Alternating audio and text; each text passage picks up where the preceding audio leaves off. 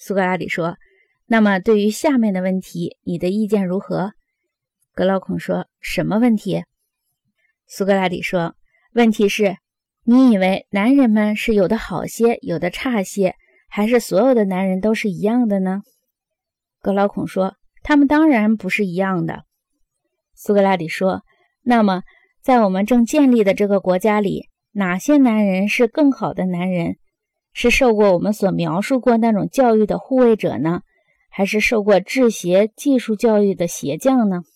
格劳孔说：“这是个可笑的问题。”苏格拉底说：“我懂，但请你告诉我，护卫者是不是最好的公民？”格劳孔说：“是最好，好得多。”苏格拉底说：“那么，是不是这些女护卫者也是最好的女人呢？”格劳孔说：“也是最好的。”苏格拉底说：“一个国家能够造就出这些出类拔萃的女人和男人，还有什么事情比这个更好的吗？”格劳孔说：“没有。”苏格拉底说：“这是受了我们所描述过的音乐和体操教育的结果吧？”格劳孔说：“当然是的。”苏格拉底说：“那么我们所提议的立法不仅是可能的，而且对于国家也是最好的。”格劳孔说：“确实是的。”苏格拉底说：“那么女的护卫者必须裸体操练，既然她们以美德做衣服。”他们必须同男人一起参加战争，以及履行其他护卫者的义务，这是他们唯一的职责。在这些工作中，他们承担比较轻一些的，因为女性的体质比较文弱。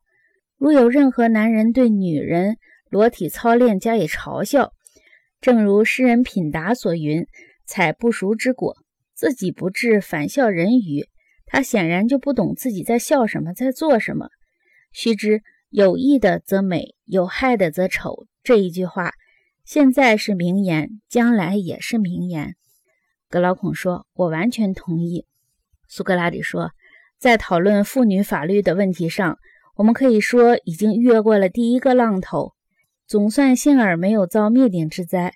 我们规定了男的护卫者与女的护卫者必须担任同样的职务，并且相当一致地证明了。”这个建议不仅是可行的，而且是有益的。格劳孔说：“的确如此，你越过的浪头可不小呀。”苏格拉底说：“你要看到了第二个浪头，你就不会说第一个浪头大了。”格劳孔说：“那么讲下去，让我来看看。”